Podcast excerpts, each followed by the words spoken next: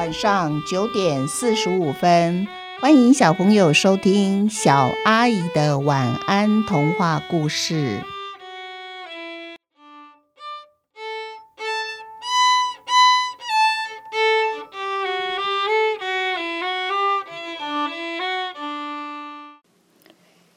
利奇有支笔下集。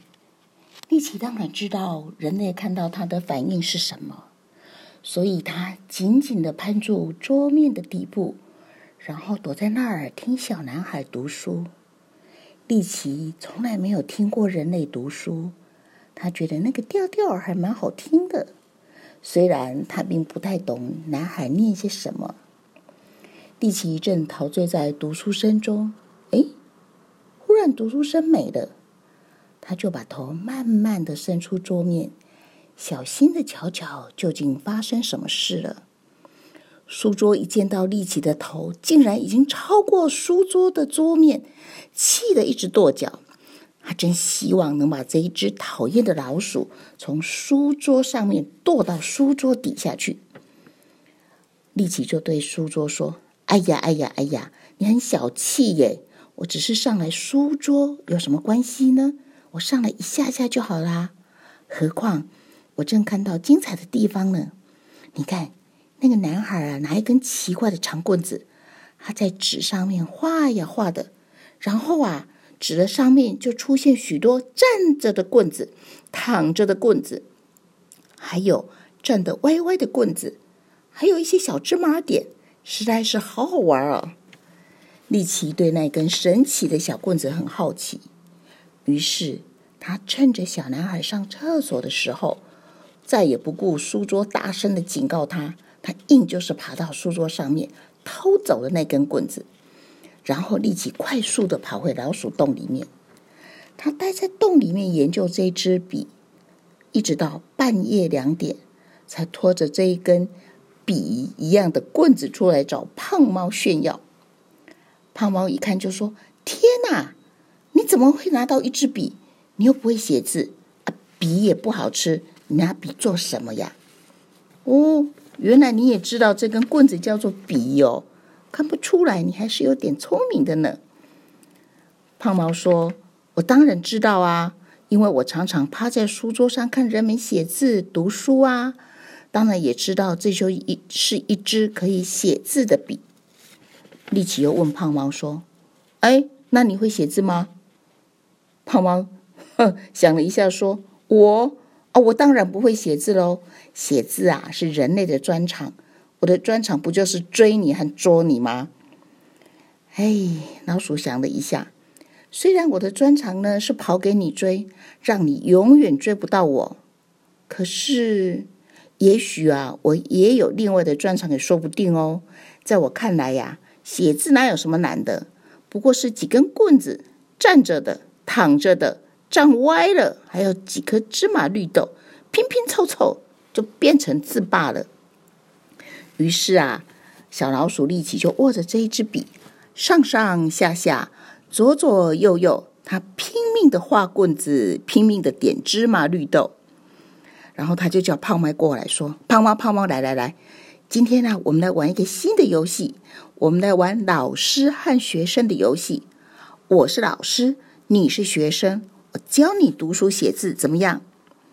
于是啊，力奇开始在地上努力画了各式各样的棍子，有长有短，有歪的有斜的，芝麻呢更是点的满地都是。但是问题来了，他自己写出来的字，他自己都不认得，更不要说要教胖猫怎么念这个字了。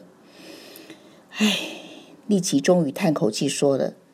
原来呀，读书和写字果然不是我们两个的专长呢。胖猫不忍心看力奇失望的表情，他就对力奇说：“其实啊，这笔也不一定拿来写字而已啦。比如说猫捉老鼠游戏呢，我们不也是改成老鼠捉猫吗？那一样好玩啊。让我们再想一想，看看我们可以把这支笔拿来做什么好呢？”对了，利奇说：“那我们来打高尔夫球怎么样？把你的饲料当球，把这根笔当球杆，我的老鼠洞呢就当球洞，这样刚刚好。虽然胖猫是极力反对啊，他觉得，嗯，饲料是拿来填饱肚子的，这么重要的东西，怎么可以拿来当高尔夫球打呢？可是啊，胖猫一向对力气是没办法的，最后啊，他还是把他的饲料全部都搬出来当高尔夫球打了哦。饲料啊，打进洞里面还蛮容易的，可是啊，要把一颗又一颗的饲料扛出洞里面可就难了。因为老鼠洞的高度啊，比起比来矮很多，所以在洞里面呢是无法把饲料当成高尔夫球打出洞的。力气这下子只好一颗一颗慢慢的从洞里把胖猫的饲料搬出来。至于胖猫呢，它可就轻松了，因为老鼠洞横竖它是进不了的，它就等在洞口，然后把力气搬出来的饲料。一颗接着一颗就吃进肚子里面去，他可不想把这些饲料再搬回自己的家里呢。